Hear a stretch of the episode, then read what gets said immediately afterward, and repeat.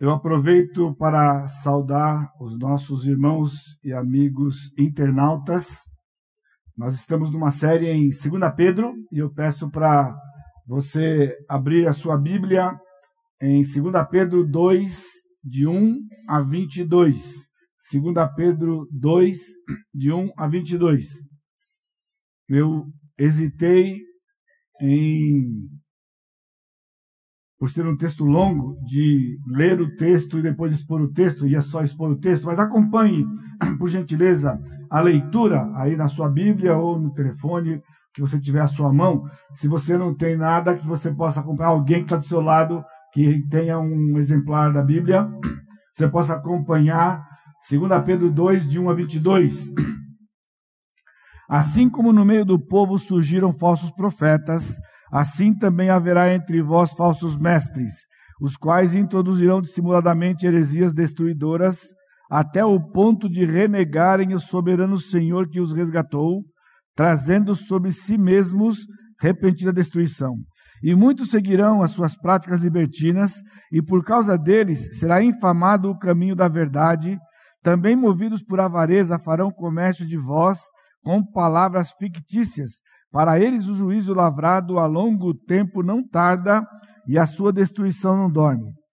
Ora, se Deus não poupou a anjos quando pecaram, antes precipitando-os no inferno, os entregou a abismos de trevas, reservando-os para juízo, e não poupou o mundo antigo, mas preservou a Noé, pregador de justiça, e mais sete pessoas, quando fiz vir o dilúvio sobre o mundo de ímpios, e reduzindo a cinzas a cidade de Sodoma e Gomorra, ordenou-as a ruína completa, tendo-as posto como exemplo a quantos venham a viver impiamente, e livrou o justo Ló afligido pelo procedimento libertino daqueles insubordinados, porque este justo que via e ouvia, quando habitava entre eles, atormentava a sua alma justa cada dia por causa das obras iníquas daqueles. É porque o Senhor sabe livrar da provação os piedosos e reservar sob castigo os injustos para o dia de juízo, especialmente aqueles que, seguindo a carne, andam em imundas paixões e menosprezam governos, governo. Atrevidos, arrogantes, não temem difamar autoridades superiores, ao passo que anjos, embora maiores em força e poder, não proferem contra elas juízo infamante na presença do Senhor. Esses, todavia, como brutos irracionais, naturalmente feitos para presa e destruição, falando mal daquilo que são ignorantes e na sua, do, na sua destruição também hão de ser destruídos, recebendo injustiça por salário da, da injustiça que praticam. Considerando como prazer a sua luxúria carnal em pleno dia, quais nódoas e deformidades eles se regalam nas suas próprias mistificações, enquanto um banqueteiam junto convosco, tendo olhos cheios de adultério e insaciáveis no pecado, engodando almas inconstantes, tendo coração exercitado na avareza, filhos malditos, abandonando o reto caminho, de, se extraviaram, seguindo pelo caminho de Balaão, filho de Beor, que amou o prêmio da injustiça. Recebeu, porém, castigo da sua transgressão, a saber, um mudo animal de carga, falando com voz humana, refreou a insensatez do profeta. Esses tais são como fontes sem água, como névoas impelidas por temporal. Para eles está reservada a negridão das trevas, porquanto, proferindo palavras jactanciosas de vaidade, engodam com paixões carnais por suas libertinagens aqueles que estavam prestes a fugir dos que andam no erro, prometendo-lhes liberdade quando eles mesmos são escravos da corrupção, pois aquele que é vencido fica escravo do vencedor. Portanto, se depois de terem escapado das contaminações do mundo, mediante conhecimento do Senhor e Salvador Jesus Cristo, se deixam enredar de novo e são vencidos, tornou-se o seu estado pior que o primeiro. Pois melhor lhes fora nunca tivessem conhecido o caminho da justiça, do que após conhecê-lo, volverem para trás, apartando-se do santo mandamento que lhes fora dado. Com eles aconteceu o que diz certo adágio verdadeiro: o cão voltou ao seu próprio vômito, e a porca lavada voltou a revolver-se no lamaçal. Oremos. Pai bendito, depois de termos cantado os louvores e adoração ao Senhor, nós suplicamos que o Senhor venha nos dar a tua palavra através do teu Santo Espírito que habita em nós. Que o teu Santo Espírito seja o nosso ensinador e desafiador. Que haja temor dos nossos corações, Pai, quando ouvirmos a explanação da tua palavra. E que toda glória, toda honra, todo louvor seja dado ao Senhor, na pessoa do Senhor Jesus Cristo, o nosso Senhor, em cujo nome eu te suplico. Amém, Senhor. Amém. Então, como eu disse, é um texto longo, então ah, eu vou é, trazer para vocês um esboço para que você possa entender o texto. E eu queria aproveitar também para fazer um desafio aos irmãos líderes de, líderes de pequeno grupo, que durante a semana, quando você estiver reunido, você vai receber o guia né, que o pastor Sá tem passado para nós, e então que vocês gastem um tempo para meditar naquilo que está aqui, e também porque vai estar, é, vai estar é, de acesso para todos nós a partir de terça-feira no site, né? Então que vocês possam aproveitar tempo durante a semana para meditar novamente, porque o, o, o PowerPoint que vocês vão receber aqui e que nós vamos ver hoje à noite, ele ajuda você a simplesmente ser orientado quando vai ler o texto e entender o texto né? Isso em qualquer tempo que você quiser ser relembrado, ou se você estiver é, conversando com pessoas que porventura manifestarem estar vivendo ah, uma, um falso ensino. Então, ao voltar para cá, simplesmente por acompanhar o PowerPoint, acompanhando a leitura, você consegue trazer de volta à sua mente é, muito do que vai ser dito aqui, não é? Por isso eu vou fazer isso, eu vou caminhando e expondo verso por verso dentro dessa organização né, que eu tenho preparado para, para os irmãos aqui. A pergunta de reflexão para nós é: você tem certeza que o que você aprendeu realmente é verdadeiro? Como você pode saber se o que você aprendeu ou o que você tem aprendido é verdadeiro ou falso? O que vem à sua mente quando você ouve esta o título, né, do texto de hoje aqui, os falsos mestres. Eu temo que ao você pensar em falsos mestres, você é, é, pense em algo distante de você. Eu penso, eu temo porque você se pensar assim, né, poderá ser estar sendo, né, enredado e influenciado nas suas doutrinas e convicções por falsos mestres.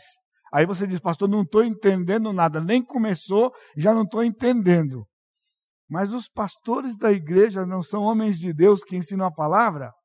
Sim, mas o que eu estou dizendo é que gostaríamos nós, certo pastor, pastores, que tudo que você sabe e aprende, você realmente aprendesse aqui na sua igreja, não é?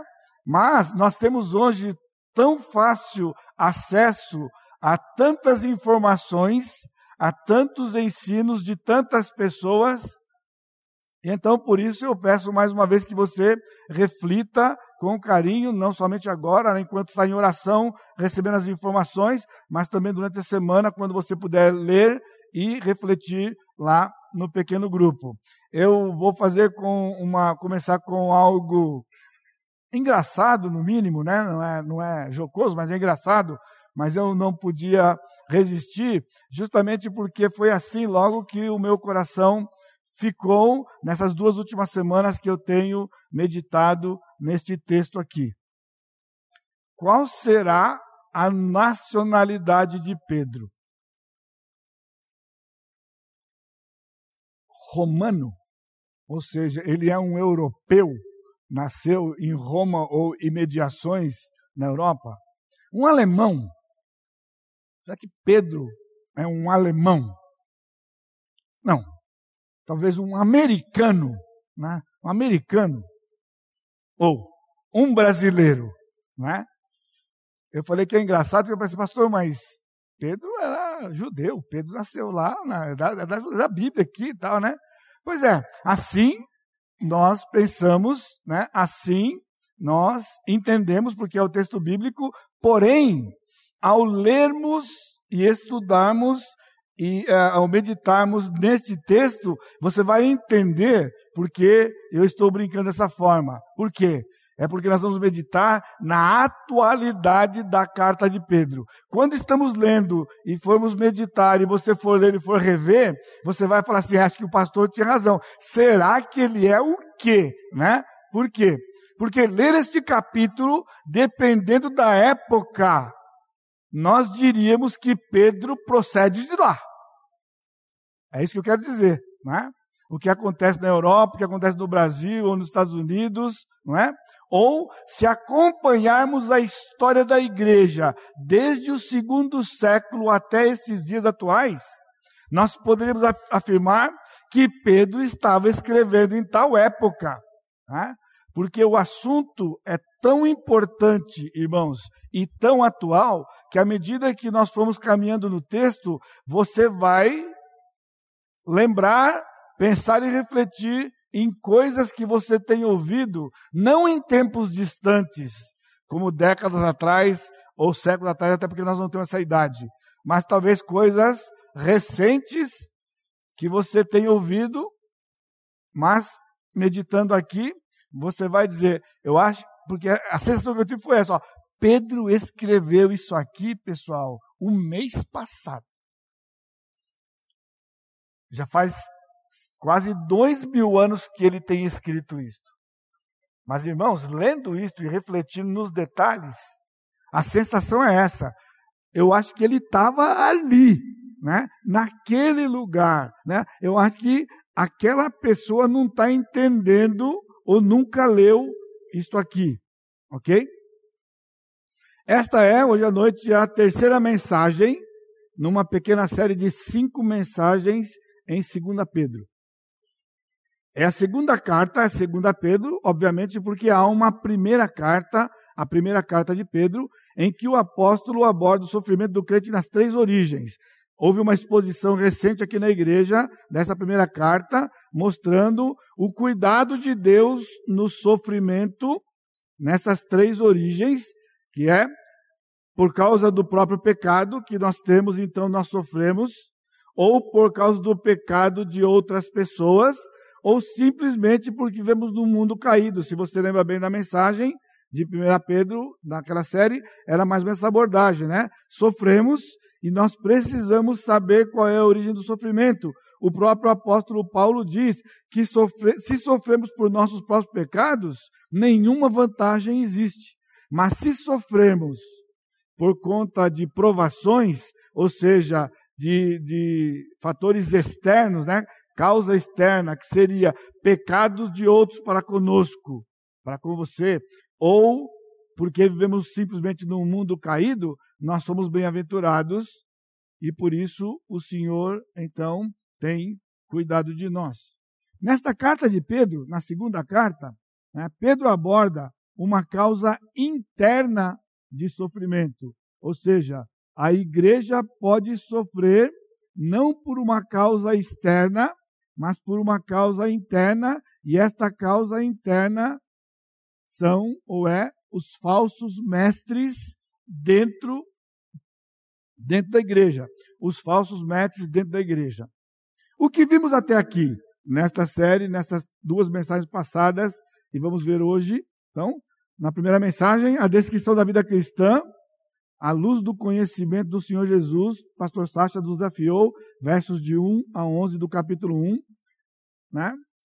E nós vimos também no domingo passado o texto quando o apóstolo Paulo, a partir do versículo 12 do capítulo 1 até o final do capítulo 1, do que nós temos, é a inspiração de toda a Escritura, Velho Testamento e Novo Testamento, com uma ênfase na lembrança permanente da vida do Senhor Jesus Cristo e da vida cristã saudável. Eu incentivei os irmãos a, a se lembrarem da mensagem do pastor Sérgio do primeiro capítulo, quando nós tivemos aqueles, aquela, aqueles, aquelas oito características, né? Associar a virtude, associar a fé, a virtude, o conhecimento, e eram sete, nós recapitulamos aqui, e eu tenho sujeito para vocês memorizarem, né? porque ali nós temos a descrição sintética, mas profunda, daquilo que é uma vida cristã saudável. Por isso a pergunta é: a vida que você tem vivido, os princípios que você conhece, o que você tem aprendido, como você sabe se de fato é verdadeiro,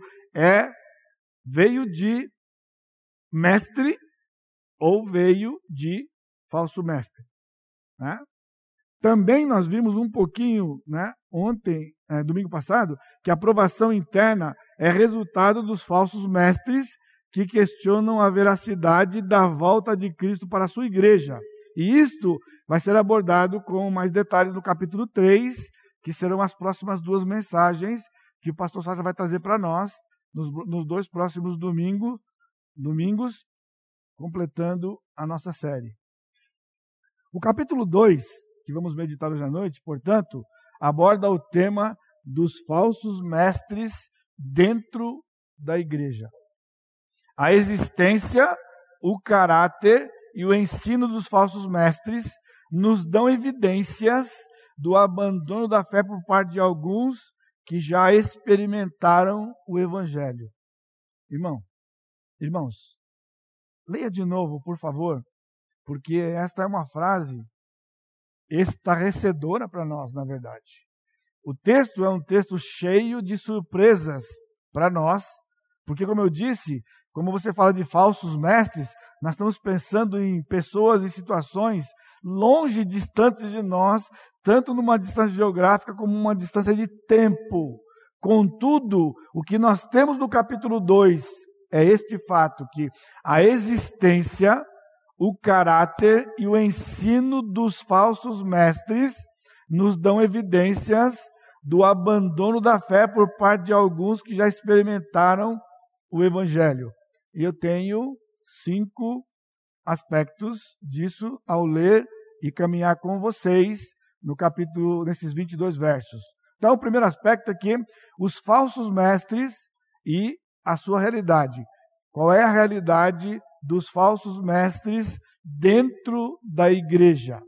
Então, Pedro liga o capítulo 2 com o capítulo anterior por uma partícula que é uma superaditiva. Né? Versículo 2, versículo 1, assim como no meio do povo surgiram falsos profetas, né? na nossa tradução, a gente perde um pouquinho ah, da força dessa superaditiva, não é? porque ah, o, o, o tradutor, na sua interpretação, ele optou logo pela comparação, que é um fato no texto, mas ao, ao nos concentrarmos na comparação do falso mestre com o falso profeta no Velho Testamento, né, nós perdemos esta ligação do contexto, né, ao ponto que, para alguns estudiosos, Pedro está iniciando um novo assunto exatamente por causa dessa partícula. Mas se você olhar os dois aqui, né, na primeira frase, nós temos duas, duas palavras e na segunda frase nós temos apenas uma. Então, esta partícula que está na frase de baixo, que é de, né, de, de, né, ela, tá, é, ela é uma adversativa fraca. Porém, quando ela aparece num texto como de, como de Pedro aqui, né, com outra partícula, que é de, de cai, né, que é o que está na primeira, ele está fazendo uma superligação deste texto com o texto anterior. Portanto, Pedro não está começando um assunto novo. Pedro apenas vai aprofundar e detalhar um assunto que ele começou no texto anterior, que está ligado com o verso 16 do capítulo 1, porque não vos demos a conhecer o poder e a vinda de nosso Senhor Jesus Cristo, seguindo fábulas engenhosamente inventadas, mas nós mesmos fomos testemunhas oculares da Sua Majestade. Pedro estava dizendo que no seio da igreja do Senhor. Há fábulas, no seio da igreja do Senhor, há fábulas engenhosamente, engenhosamente inventadas, ao contrário do que ele estava trazendo, inspirado aqui, como uma testemunha ocular. Este era um dos pontos da nossa da semana passada. Portanto, o pensamento do apóstolo é prevenir pre prevenir a igreja da presença desses falsos mestres. Vamos lembrar também, para você não ficar de todo assustado, né? Paulo, Pedro não está escrevendo a sua carta para uma igreja, como fez Paulo, por exemplo, quando escreveu aos Efésios. Já foi citado aqui aos Filipenses. Então, era uma igreja local que tinha suas situações, a sua situação local, e veio o ensino do Espírito para ela de aplicação para todas as igrejas da época e de todo o tempo da igreja. Essas são as cartas do apóstolo Paulo para grupos de pessoas. Pedro escreve para a igreja dispersa, já havia, já tinha acontecido a dispersão, então ele está escrevendo para a igreja espalhada, portanto, ele está dizendo que isso acontece dentro de grupos como do grupo todo da igreja numa certa época e local, como é o caso, por exemplo, de nós brasileiros, ou mesmo de nós em São José dos Campos, como o nosso núcleo mais próximo, não é? Então, é como se a totalidade dos crentes, a comunidade dos crentes, dos salvos de uma região, mesmo que dividido em igrejas locais, como no nosso caso, em bairros e proximidades, não é? Ele está trazendo uma informação bem triste, é de que falsos mestres iriam estar na igreja. Então, ele vai fazer uma semelhança com os falsos mestres, com os falsos profetas. Ele diz: assim como no meio do povo surgiram falsos profetas, assim também haverá entre vós falsos mestres. Então, Pedro está dizendo literalmente que e e também os falsos profetas surgiram lá da mesma forma estarão no vosso meio. Então ele usa dois verbos diferentes, né? Onde o primeiro, ele diz que os falsos profetas começaram, eles surgiram no meio do povo. O triste, logo de cara, é muito bem assim, é, é, passa desapercebido por nós quando estamos lendo numa leitura rasa, rasante, é porque ele diz no caso dos falsos, dos falsos profetas, ele diz: assim também haverá. A diferença é: surgiram falsos profetas no meio do povo, no meio da igreja haverá, literalmente, estarão, estarão lá dentro. Irmãos, Pedro está dizendo que no meio do povo de Deus, dentro do povo de Deus, há falsos mestres. Os falsos mestres, ele não está falando, pasme você, de seitas. Ele não está falando de seitas. Ele está falando de falsos mestres dentro do povo de Deus. Ele diz na continuação: eles introduzirão heresias destruidoras dissimuladamente. O que significa isto?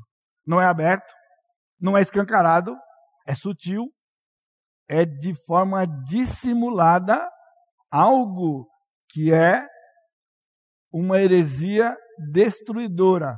Deixa eu dar um exemplo para vocês de algo um pouco distante de nós, mas que ilustra bem o que é o que eu estou dizendo. Né?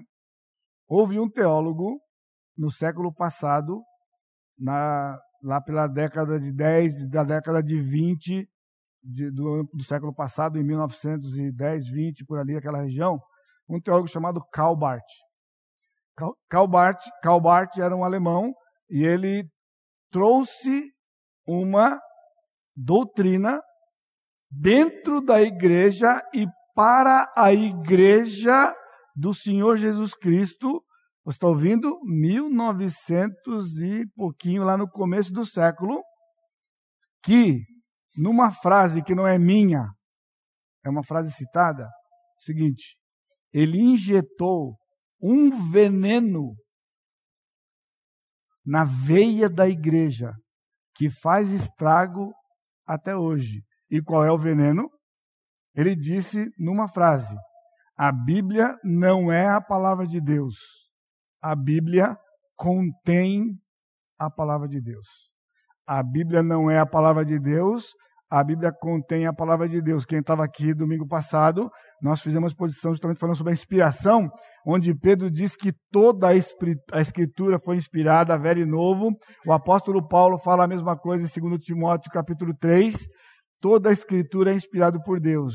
O veneno era tão venenoso, se é que tem veneno que não é venenoso, não é? Se você tem uma tradução corrigida e louvada, louvado seja Deus que a gente não usa corrigida aqui, mas a, a antiga tradução chamada corrigida, o texto de Timóteo era toda escritura divinamente inspirada é proveitosa para. Essa é a tradução em português que foi usada pelos crentes décadas. Estou falando crentes brasileiros. Desde 1800 e pouco para 1900. E então entrou a atualizada, que é a que nós usamos aqui, há outras versões também, que diz: toda a escritura é inspirada. A outra é toda escritura inspirada é proveitosa. Por quê? Porque é que há inspirada e que não é inspirada. Isso foi que Calbart disse.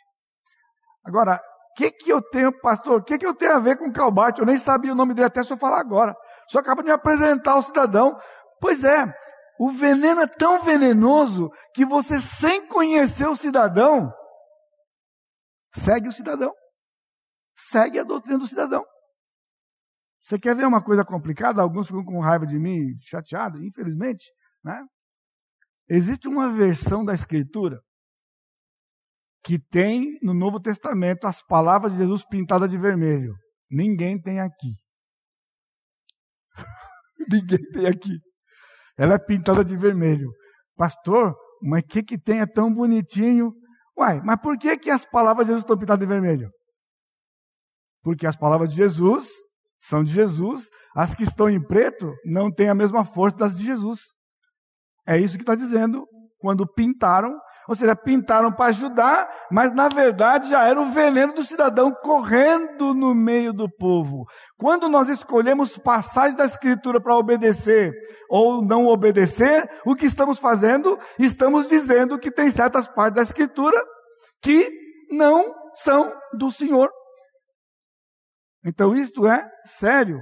E ele diz aqui então, eles fazem isto dissimuladamente, com roupa de verdade, eles trazem a mentira. Renegando o soberano que os resgatou. Aí é a primeira surpresa. No versículo 1 ainda. Até ao ponto de renegarem o soberano Senhor que os resgatou. Sabe o que ele está dizendo, irmãos? Literalmente, é o soberano que os comprou. Quem é que foi comprado por Jesus? Crentes. Então a questão é: os falsos mestres eram crentes? Porque Pedro está dizendo que estes falsos mestres renegaram o soberano que os comprou. Então, acompanhe mais um pouquinho trazendo sobre si repentina destruição. Ou seja, o Senhor vai julgar estas pessoas e ele tem feito isto ao longo da era da igreja e em muitos casos, exatamente como está aqui, de forma repentina. Mas no versículo 2 ele diz: E muitos seguirão as suas práticas libertinas, e por causa deles será infamado, infamado o caminho da verdade. Aí eu coloquei aqui: soa familiar? Irmãos, nós temos vivido exatamente isso. Pessoas, crentes, estão seguindo os ensinos dos falsos mestres que sorrateiramente trazem a mentira como forma de verdade, ao ponto de que o evangelho tem sido difamado por pessoas de fora. Vez por outra você encontra pessoas que estão dizendo: "Ah, porque lá, por exemplo, essa questão financeira, em que normalmente as igrejas são envolvidas para as pessoas de fora, para muitos, não poucos, crente, ou igreja crente, como dizem, é a igreja que pede dinheiro, e pede dinheiro, e pede dinheiro, e só quer dinheiro, e dinheiro para os seus líderes, e eu não posso dar mais detalhes, não vou complicar. Vamos parar aqui, entendeu? Então, sacola, sacola, sacola, sacolas de dinheiro. Então, e esta má fama que a, igreja, que a igreja tem pego perante os de fora tem sido resultado de falsos mestres que têm usado da verdade com deturpação e têm influenciado pessoas dentro e difamado a igreja forma. Agora, no versículo 3, note a gravidade, ele diz: também movidos por avareza. Se nós tivéssemos tempo para explicar, é, expandir isso aqui, né, nós iríamos então para 1 Pedro mostrar que o mestre, o líder, os líderes de Deus, os pastores, eles não podem fazer nada por ganância, né, que é a irmã gêmea da avareza. Né? Avareza no meio daqueles que ensinam a palavra de Deus, né? ele diz: vão fazer comércio de vós. De novo eu pergunto, você acha que eu estou falando de 1920 agora? Eu estou falando lá do outro lado do mundo? Não, eu estou falando de coisas próximas de nós, próximas da nossa cultura e também em outros lugares, porque hoje é a febre, a teologia que governa a igreja do Senhor hoje. É, tem sido a teologia da prosperidade. E teologia da prosperidade é tudo menos a verdade da Escritura sobre a vida do povo de Deus na sua igreja. Embora o Senhor dá prosperidade, mas há uma prosperidade que não é do Senhor, a minha pergunta para você tem sido sempre essa quando eu tenho falado sobre esse assunto de finanças. Como é que você pode me dizer que a sua prosperidade é de Deus? Porque você tem melhorado a sua vida? Porque hoje você tem muito mais do que você tinha 10 anos atrás? E então você diz como crente, Deus tem me abençoado. Quando você diz isto, sem estar certo dos princípios bíblicos financeiros, você está vivendo sem saber, talvez aqui na sua mente, que é resultado de um falso ensino de um falso mestre. Que você está iludido que pelo fato de que você está melhor de vida hoje do que no passado, Deus lhe deu o que você tem. Deus tem permitido que você tenha o que você tem, porque Ele pode impedir qualquer um de prosperar a qualquer momento. Mas dizer que a prosperidade de alguém é de Deus, só se essa prosperidade estiver embasada e baseada nos princípios financeiros da Escritura. Por exemplo, de atuar no reino de Deus em tudo que você tem consciência e ciência de necessidade. Essa é sério, irmãos? Quantos de nós aqui podemos dizer que o que eu tenho e o que eu estou desfrutando é depois do que eu tenho investido em tudo que Deus me pediu dentro do seu reino. Por isso, né, a avareza dentro do corpo de Cristo e a avareza no meio dos líderes do Senhor é uma doença, uma doença, e é aquilo que é colocado aqui, destruidora. Segundo aspecto, versículos de 4 a 10, o Senhor livrará os piedosos e condenará os falsos mestres. Irmãos, o texto de capítulo 2, ele tem uma grande advertência, mas em meio ao caos que o Senhor revela através do apóstolo Pedro, há uma grande esperança está aqui. O Senhor livrará os piedosos e condenará os falsos mestres. Como? Se você ficar firmado, firmada na verdade, você conseguirá detectar o falso mestre que traz o falso ensino. E não é você pela sua sabedoria, isso aqui é, é, é, é, é garantia de salvo. Se você é salvo no Senhor Jesus Cristo, você não será afetado ou prejudicado pelo ensino do falso mestre, mas o Senhor poderá permitir que temporariamente você sofra se você não der ouvidos à palavra e aguarde até o último verso antes da meia-noite, no versículo 22. Pedro, então, nessa porção de 4 a 10, ele nos dá três exemplos passados para mostrar que Deus julga aqueles que se opõem a ele e protege aqueles que o amam. Você pode imaginar a desesperança que haveria entre nós se nós depender, se nós é, recebêssemos uma notícia tão ruim desta, de que há falsos mestres que dissimuladamente ensinam a mentira como se fosse verdade. É? Então, Pedro consola a igreja e nos consola, nos mostrando como Deus tem atuado na história desde a criação do mundo, com três exemplos. O primeiro, versículo 4, ora, se Deus não poupou a anjos quando pecaram, antes precipitando precipitando no inferno, os entregou ao abismo das trevas, reservando para juízo. Então veja, o, esse verso de 4, essa porção de 4 a 10, a, até a primeira parte do versículo 10, é uma grande sentença. Essa é uma grande sentença.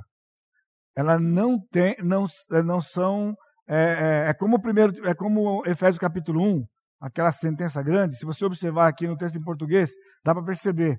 Não tem ponto.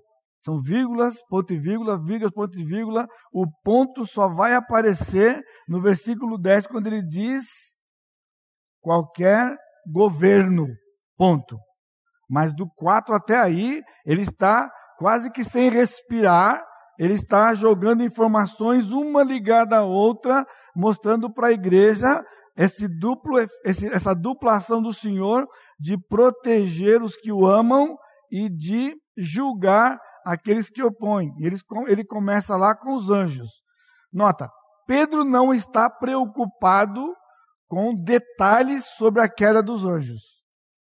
Ele não fala quando foi, diferente de outro, das outras duas que ele vai colocar. Ele não fala quando foi, certo? E há muita especulação sobre isso, de quando que isso aconteceu. Né? Muita especulação. A pior de todas elas, que faz parte desse falso ensino dos falsos mestres, é dizer que Pedro está se referindo a Gênesis 6 quando ele diz, quando está escrito, não, quando está escrito que os filhos dos homens coabitaram com não, os filhos de Deus coabitaram com as filhas dos homens, onde a interpretação tradicional tem sido que filho de Deus ali são os anjos e filhas dos homens são as humanas e que os anjos então possuíram é, é, se relacionaram com aquelas mulheres e nasceram gigantes na terra. Pedro não está falando menção a isto. Pedro está dando um fato. Em algum tempo, anjos caíram, eles abandonaram o Senhor e a sua verdade e foram julgados pelo Senhor. Embora aqui ele não esteja mencionando a proteção dos anjos bons, que é o que ele fala nas outras duas, mas está implícito neste contexto ele julgou os anjos que se rebelaram e ele poupou os anjos, como sabemos. Gabriel existe. Miguel existe. Os anjos existem no plano de Deus e estão atuando. Significa que quando os anjos se rebelaram, o Senhor não mandou todos para o inferno, mandou para o inferno aqueles. Também não está explicado por Pedro, porque não era a sua preocupação, por que, que alguns desses que se rebelaram não foram para o inferno. Então ele está dizendo que os anjos estão divididos hoje em três categorias: os anjos bons, que permanecem fiéis ao Senhor e assim serão por toda a eternidade. Os anjos que se rebelaram foram aprisionados no inferno, mas há anjos que se rebelaram que atuam no mundo. O apóstolo Paulo dá muitas informações sobre isso aqui. Em Efésios capítulo 6, a nossa luta não é contra carne e sangue, mas contra os principados e potestades nas regiões celestes. Não é? Em Jó, o, o diabo vinha na presença do Senhor, então significa que o diabo não estava no inferno. O diabo não está no inferno ainda. Ele ficará amarrado por mil anos no abismo, mas ele não está. Ok? Então, como eu entrei no assunto, só para sair, filhos de Deus em Gênesis 6, descendência de Abel. Filhas dos homens de Gênesis 6, descendência de Caim. Casamento misto. Casamento misto condenado pelo Senhor de Gênesis Apocalipse, quando um crente se coloca num jugo desigual com os incrédulos. Pasme você se você não tem essa informação.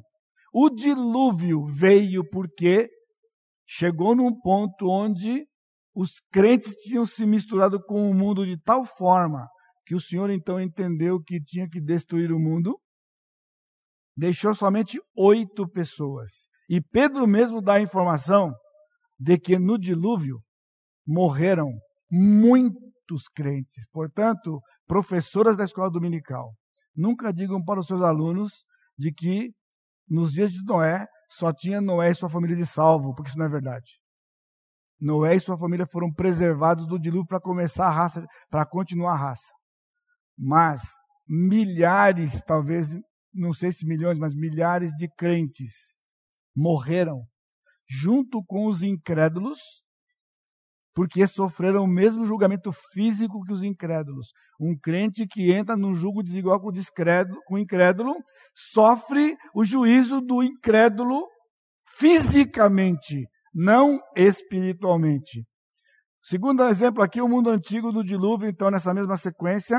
Ou seja, os anjos, então, em algum tempo que Paulo, que Pedro não fala, se rebelaram contra o Senhor, Deus mandou para o inferno um punhado, permitiu que um punhado ficasse solto para um julgamento futuro, e, e Deus poupou os anjos que não tinham se rebelado, e eles são ministros do Senhor.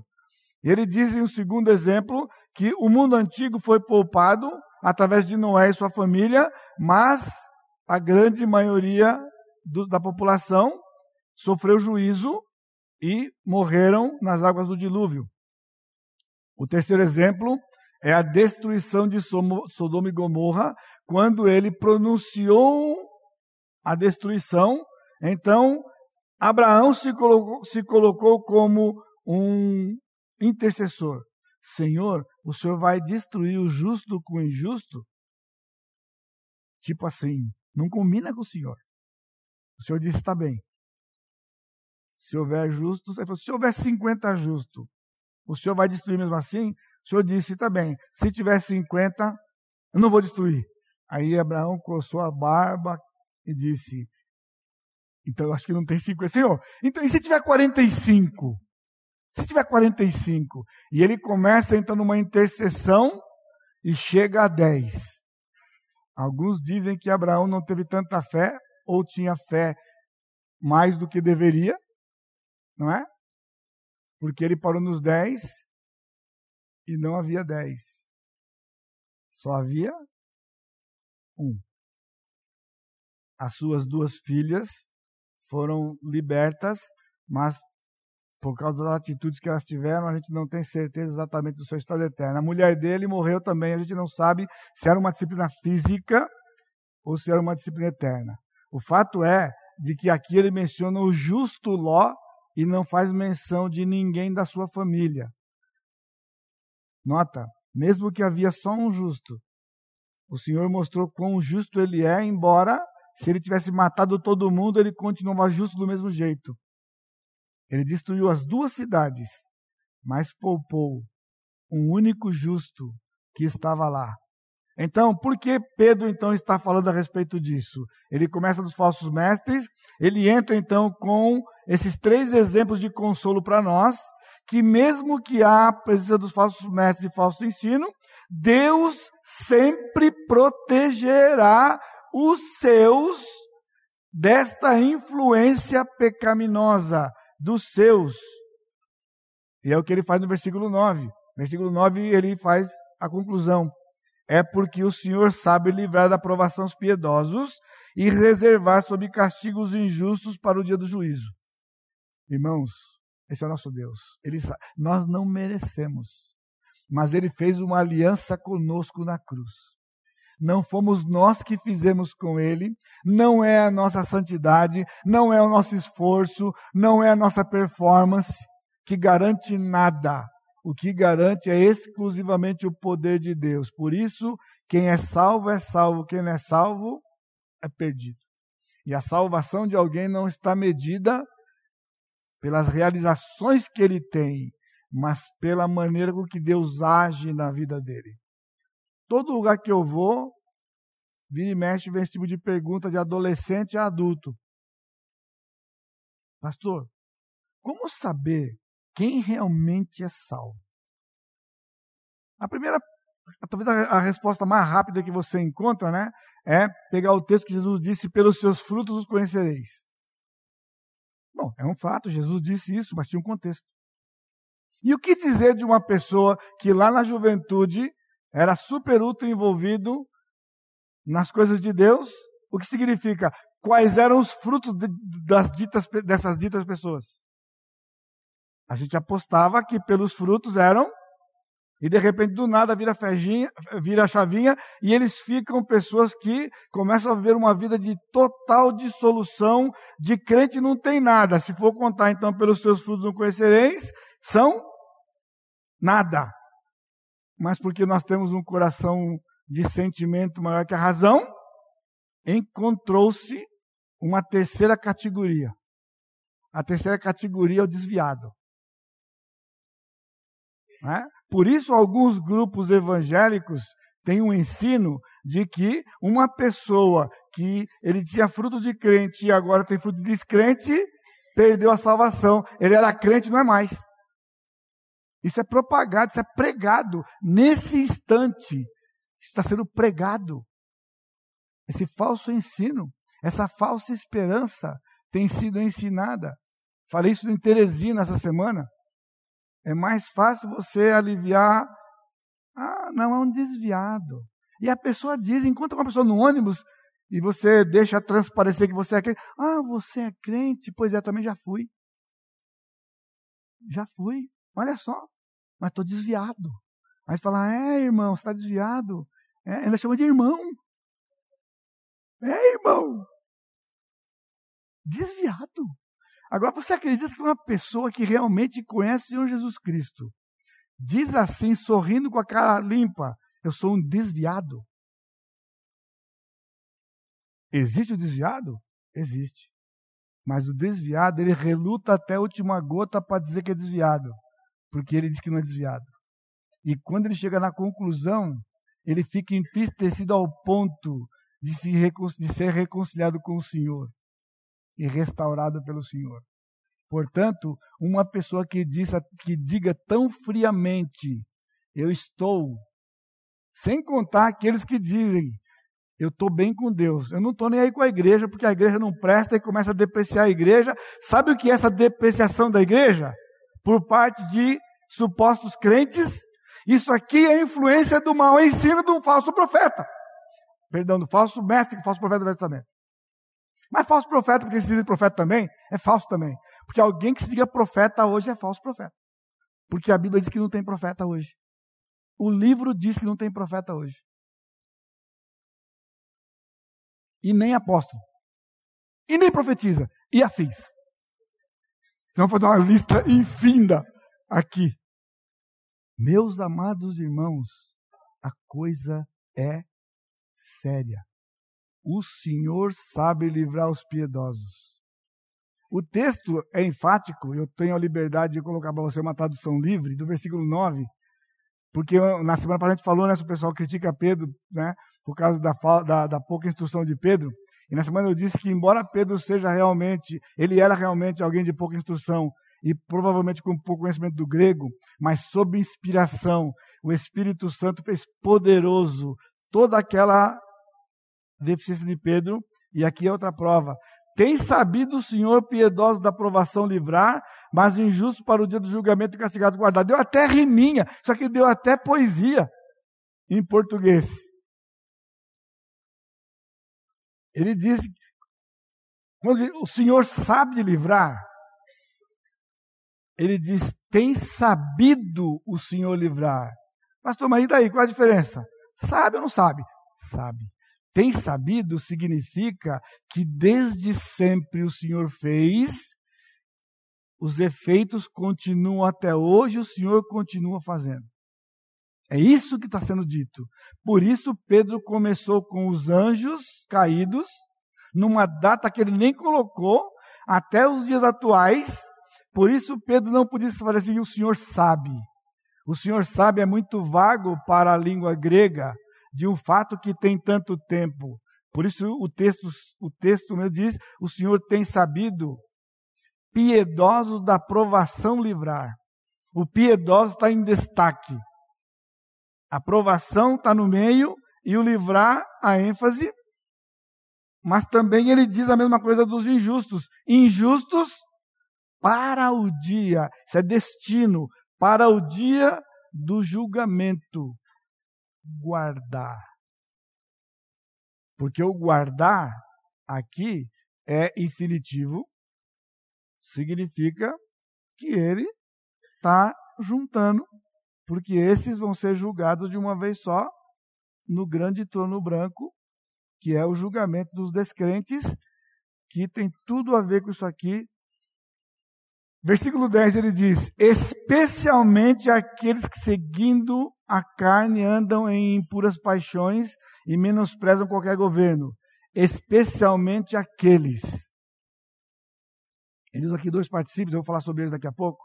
Andando em imundas paixões, menosprezando qualquer governo, mas o que eu quero que você se atenha nesse instante é: injustos aqui no versículo 10 são os falsos mestres, que é dito lá em cima que eles estão renegando aqueles que o, aquele que os comprou, e agora o apóstolo passa a se referir a eles como injustos. E injustos é sinônimo de não crentes, porque o crente é justo, justificado, e o não crente é injusto. Versículos de 10b agora até o 16, que é outra porção, nós encontramos o quê? Terceiro aspecto, o caráter dos falsos mestres. Irmãos, vocês precisam meditar nisto esta semana, guardar isto e sempre que vocês tiverem dúvidas, tem que voltar porque assim que funciona, a Escritura está aqui por conta disso. A Escritura é permanente porque temos que ter sempre a mão. O rei de Israel tinha que ter uma cópia da lei na mão. Ele não podia governar o povo sem uma cópia da lei. Portanto, quando a, a lei foi descoberta nos dias, redescoberta nos dias de Josias, era algo triste para o povo de Israel. Porque eles nem sabiam que havia uma lei mais. Quando, na verdade, por força da mesma lei, o rei tinha que ter uma cópia exclusiva. Os sacerdotes tinham uma cópia, o povo não tinha uma cópia, mas o rei tinha a sua cópia particular. O escriba, quando copiava para o, para o profeta e para o, para o sacerdote, ele também fazia uma cópia para o rei. Essa era a ordem e se perdeu no tempo. Não havia mais cópias. Os profetas tinham a lei no coração porque o Senhor falava com eles constantemente. Era o que tinha sobrado. E começaram a escrever novamente os profetas. Os profetas passaram a escrever, porque a lei escrita de Gênesis a Deuteronômio havia se perdido e o Senhor havia preservado uma cópia. Se não tivesse, o Senhor daria de novo a mesma palavra para eles, mas o Senhor preservou uma cópia. É assim que o nosso Deus faz durante todo o tempo. Esse texto agora, o caráter deles é mostrado através de 11 particípios que nós temos aqui. Eu só vou mencioná-los, fazer dois comentários só e passar para frente. Tá bom? Agora o que é, como que você consegue detectar? Você está lendo aí. Quando você está lendo aqui no Novo Testamento, normalmente os gerúndios, que nós temos em português, que é o particípio presente ou gerúndio, né? é uma tradução do particípio do Velho Testamento, do Novo Testamento na língua grega. Porém, o particípio na língua grega tem uma conotação diferente do particípio em português. Portanto, a tradução perde a força e é o que eu vou deixar mostrado para você aqui. Por quê? O particípio, para nós, é simplesmente um tempo verbal. Classe nós temos o tempo presente, nós temos o tempo passado e temos o tempo futuro. Nós temos modos do verbo, que é o modo indicativo que diz certeza, o modo subjuntivo que diz possibilidade e o modo imperativo que é a ordem. E o modo gerúndio é o acontecendo. Acontecendo é um gerúndio. Então todo verbo na nossa língua tem esta conotação. Porém, na língua do Novo Testamento, o particípio não é simplesmente um tempo verbal. O particípio, ele é um tempo verbal e adjetivo ao mesmo tempo. Ele sendo adjetivo, ele qualifica, e sendo verbo, tem ação.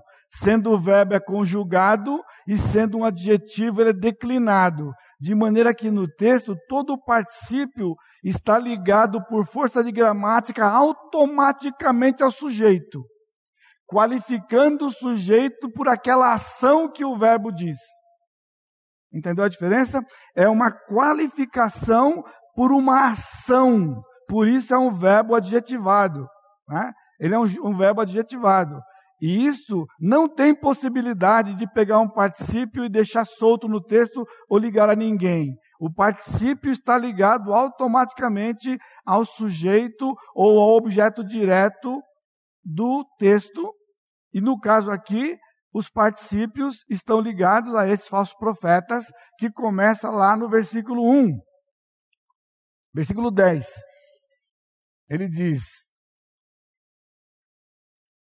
que seguem, eu, eu numerei, se você for ler durante a semana, vai estar fácil, que são 11, para mostrar para você os 11 que está em português e faço umas duas, três explicações de alguns que são é, mais específicos, né? Então, quando ele fala seguindo, em português, literalmente é que seguem. Os falsos profetas seguem, eles seguem as paixões carnais, a imundice, imundice, que menosprezam autoridades menosprezam e menosprezam qualquer governo, no versículo 10, menosprezam, nem está no gerúndio na nossa língua. Podia pôr menosprezando. E não tem aqui, no nosso caso, o pronome relativo que, porque deveria ser literalmente que menosprezam, para dar a dica aqui, né? Agora, como é que está na língua? lá. Os menosprezantes.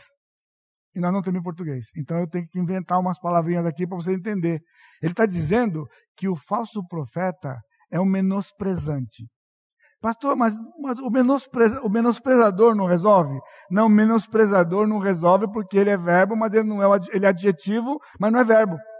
Menosprezador, se você procurar no dicionário se existir essa palavra, vai estar adjetivo. Vencedor, adjetivo. Mas lembra lá na escatologia? O vencedor de Apocalipse não é vencedor, é um vencente. é aquele que é caracterizado pela ação de vencer, não é o que venceu, é aquele que é caracterizado por vencer sempre. Aqui ele está dizendo que esses homens menosprezam sempre todo o tempo ao ponto de serem caracterizados por menosprezar. Arrogantes que difamam.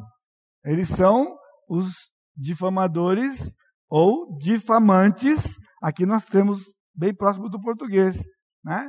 Então não é alguém que difama de vez em quando, nem alguém que difamou. Está entendendo? É alguém que difama ao ponto de ser conhecido por alguém com aquela característica, como qualquer característica que nós temos, que acaba virando o quê? Rótulo. Versículo 12. Que falam mal. Falam mal, na verdade, são duas palavras que traduzem uma só palavra lá, que é a palavra blasfemar. Eles são blasfemantes. Eu coloquei aqui para você lembrar quando você estiver lendo, né? Eles são blasfemantes. Eles blasfemam todo o tempo contra o Senhor. Porque não existe a possibilidade de um mestre ensinar o que é falso e o que é verdadeiro. Ou ele ensina o que é verdadeiro, ou ele ensina o que é falso. E se ele ensina o que é falso, é blasfêmia contra o Senhor, porque qualquer doutrina falsa ataca o caráter do Senhor. Por isso, irmãos, não se contente com meia verdade, com erro misturado com a verdade. Você está sofrendo, você está sofrendo por conta de viver aí de um lado para o outro com verdade de um lado. Ah, isso é verdade, aqui também é verdade. E são opostos aqui. Aqui que recebem injustiça né, por salário, aqui, no versículo 13, nós temos um, um jogo de palavras com injustiça, né? que recebem injustiça, por, é, que recebem injustiça, deixa eu ver aqui mais um, espera aqui, que recebem injustiça por salário. O que ele quer dizer aqui? Ele está dizendo que estas pessoas, esses falsos mestres, eles são injustos para com os outros e sofrem porque são injustos para com eles é uma área onde Deus os disciplina constantemente. Aquela ideia de que você planta, você colhe, entende esse ditado? Você planta, você colhe, ou você colhe, você planta? Então, neste caso, eles são injustos para com as pessoas e o Senhor já os disciplina, permitindo que eles sejam injustiçados todo o tempo. Irmãos, é impressionante, porque isso traz cegueira líderes que vivem, líderes que vivem ah, recorrendo né, quando são injustiçados e não estão entendendo que não há como recorrer num tribunal humano numa injustiça que foi prometida pelo Senhor, porque aquilo na verdade é salário da injustiça feita para com o povo de Deus. Injustiça feita para com o povo de Deus recebe a injustiça do Senhor permitida. Por isso, uma palavra para você. Você não precisa correr atrás daquilo que você foi injustiçado, porque o Senhor vai ser o seu advogado definitivamente, porque ele advogará a sua causa material e espiritual simultaneamente. E muitos crentes têm se conformado de terem os seus direitos materiais ressarcidos quando são injustiçados, mas não querem ter a justiça espiritual trazida por terem sido injustiçados, que é o crescimento espiritual. E eu já falei isso aqui muitas vezes, né? Versículo 14: que tem olhos cheios de adultério, que engodam, que tem o coração agitado na avareza, que abandonam o reto caminho, abandonam que abandonam o reto caminho, aqui é uma palavra que é a palavra extraviar. Alguém está andando e extravia do caminho reto para o caminho torto. Daí eu coloquei a palavra extraviantes. Eles são extraviantes, mas extraviante não é que ele extravia outras pessoas. Eles são extraviantes porque estão no caminho errado e levam pessoas ao caminho errado, porque alguém que está no caminho errado não pode levar alguém para o caminho certo. Não é simples, então, não é, não é lógico que alguém está no caminho errado. Por isso eles são convincentes.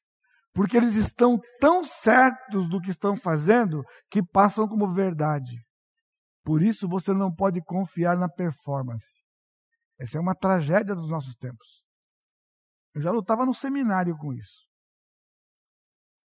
Porque no seminário eu fazia o meu trabalho humilde, humildemente, entregava para o professor, e o professor corrigia o trabalho e ele vinha com uma observação.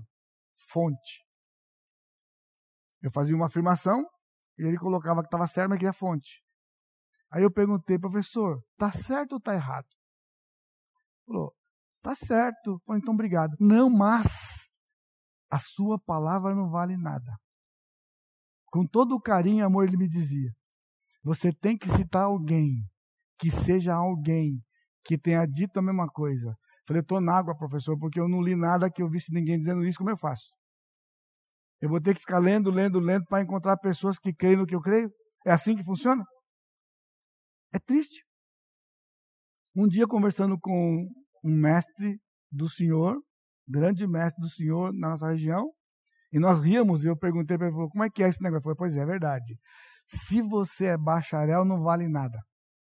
Se você é mestre, você pode sugerir alguma coisa. Agora, se você é doutor, você pode dizer assim. Eu falei, pois é, não vou ser doutor. Porque se tem que ser assim, eu vou ter que carregar todas, eu vou ter que trazer tudo aqui para um dia eu poder dizer. Aí eu lembrava de vocês. Eu falei, será que lá vai ser assim? Que eles só vão acreditar que eu estou dizendo que eu estou dizendo porque se eu for alguma coisa. Se eu não for alguma coisa, a autoridade da escritura vai valer? Né? Então, essa questão de você é, ter que dar suporte acontece hoje. Hoje o povo é influenciado por isso. Grandes vultos de grandes nomes a sua fama e os seus nomes precedem a sua doutrina. E pessoas acreditam de olho fechado, porque fulano de tal disse. Irmãos, com todo respeito, de verdade, e daí? E daí? Pastor, mas Calvino disse, e daí? Calvino estava errado em várias coisas. Foi um grande homem de Deus, talvez um homem singular, de verdade. Eu conheço boas coisas dele. De verdade. Sim, mas ele estava errado quando ele batizava para aspersão. Ponto. Com todo o respeito àqueles que acreditam nisso. Calvino estava errado. Porque devia ter conhecedor como ele da língua. Ele era ele era catedrático, doutor, pós tudo no grego e no hebraico. Mas batizava para aspersão. Estava errado. Agora, eu não estou dizendo que ele é falso, estou dizendo que ele estava errado. Para que a gente, assim como nós aqui podemos estar errados também, se nós não tivermos argumentação bíblica saudável e sustentável. Entendeu? O falso é alguém com estas características, onde então o que ele ensina é resultado dessas características, por isso o caráter aqui. Alguém que vive assim não pode ensinar a verdade. Quarto, só para anotar para você aqui, 17, 19, ele vai dar agora a personalidade dos falsos. Fonte sem água. Ele é um mestre sem conteúdo. Ele é fonte sem água. Ele é uma névoa impedida por temporais, instável, uma névoa. Num vento, pessoal, ela vai para lá, vem para cá proferem palavras de orgulho e vaidade, levam ao engano, armadilhas, prometem o que não têm. Eles prometem coisas de que eles mesmos são escravos. Você precisa observar quando você vai a certas fontes da internet. Cuidado, irmãos. Cuidado. Cuidado. Quinto, versículo 20, rapidinho. Portanto, se depois de terem escapado das contaminações do mundo, mediante o conhecimento do Senhor e Salvador Jesus Cristo, se deixam enredar de novo e são vencidos, tornou seu último estado pior que o primeiro. A pergunta é: quem é o sujeito do parágrafo 20?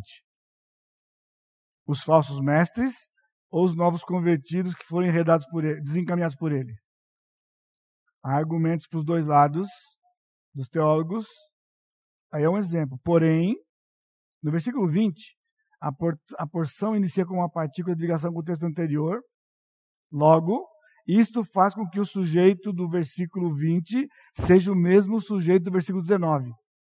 E no versículo 19 são os falsos mestres. Portanto, não pode ser os enredados pelos falsos mestres. O foco aqui está nos falsos mestres.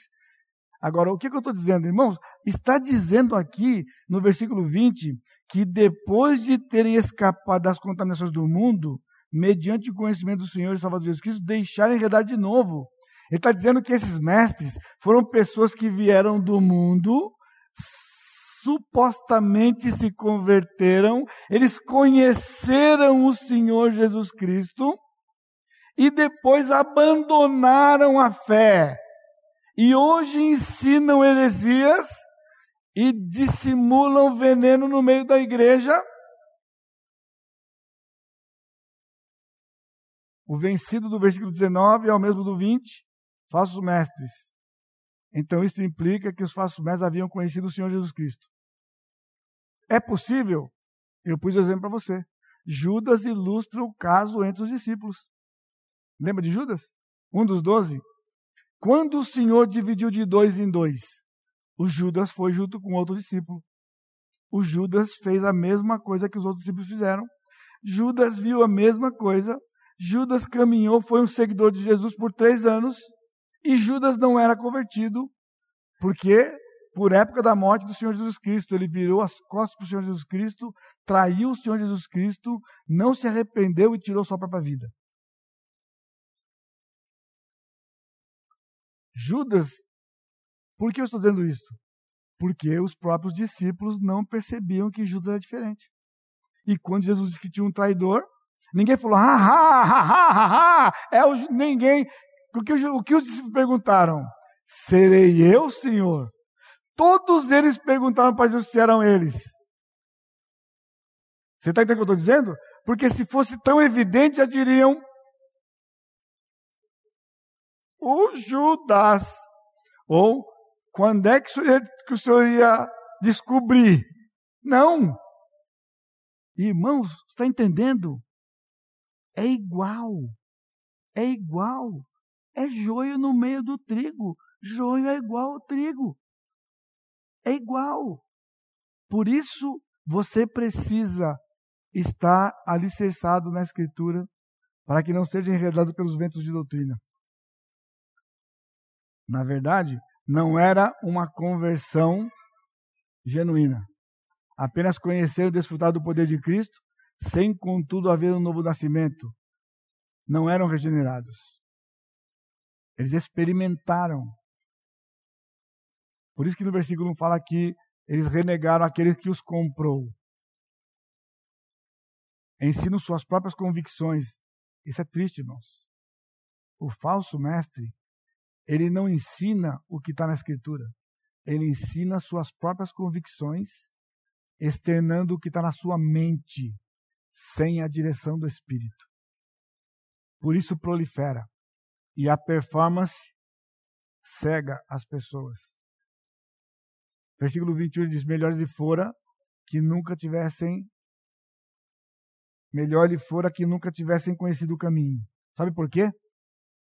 Porque quem não conheceu o caminho ainda tem a ignorância, que no julgamento vai trazer, lembra da escatologia? A ignorância não salva, a ignorância traz atenuante. Estes não têm atenuante, eles conheceram. Judas não tem atenuante. Judas experimentou do Senhor Jesus Cristo e traiu o Senhor Jesus Cristo. Se eles tivessem permanecido, os falsos mestres ensinariam o evangelho, mas virar as costas para Deus e para o santo mandamento. O que é o santo mandamento? Judas 3 ele fala que, que se refere à fé, que é o conjunto de doutrinas que foi dado para os crentes. Então eles negam o conjunto de doutrina. Então com isso nós voltamos ao texto inicial, que fala que Deus livra os piedosos. Ou seja, um piedoso, um crente, não será enredado de modo definitivo pelo falso ensino, mas pode experimentar a volta ao vômito temporariamente. O filho pródigo é um exemplo de que abandonou e o Senhor trouxe de volta. Por isso, é possível que um crente se desvie? É possível. Mas ele não vai ficar lá. O Senhor vai trazê-lo, vai abrir o entendimento dele, porque ele pertence ao Senhor. Então, você pertence ao Senhor, você pode sofrer temporariamente se você não ouvir a palavra, mas o Senhor lhe guarda, nos guarda. Este é o cuidado de Deus que nos livra de sermos enredados definitivamente e negarmos o Senhor Jesus Cristo. Mas é possível dentro da igreja que pessoas pareçam convertidos, mas não são convertidos e vão deixar de estar no nosso meio. João disse: saíram de nós porque não eram de nós. Não eram de nós. Por isso, oremos por essas pessoas. Não julguemos, oremos. Sejamos instrumentos de Deus.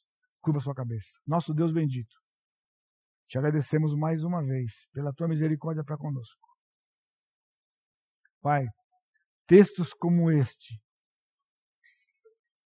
nos fazem, nos faz nos rendemos diante dos teus pés em gratidão. Porque a obra é tua, não há nada em nós, não há forças em nós, não há conhecimento em nós para que nós não fôssemos enredados pelo engano. Mas nós temos o teu Santo Espírito. O teu Santo Espírito habita em nós. O Senhor nos deu a tua palavra. E a nós, pastores aqui neste rebanho, que o Senhor nos conceda a graça, nos livra do mal, Pai. E que nós sejamos submissos e sensíveis à voz do Teu Santo Espírito. E pela Tua graça, nós nos esmeremos em conhecer a Tua palavra, para alimentar o Teu povo e levar o Teu povo a viver na verdade para que eles desfrutem da verdade. E toda glória, honra, louvor é dado exclusivamente ao Senhor. Por isso, a graça do Senhor Jesus Cristo, o amor de Deus Pai e a consolação do Espírito Santo seja com todo o teu povo, hoje e sempre. Amém, Senhor.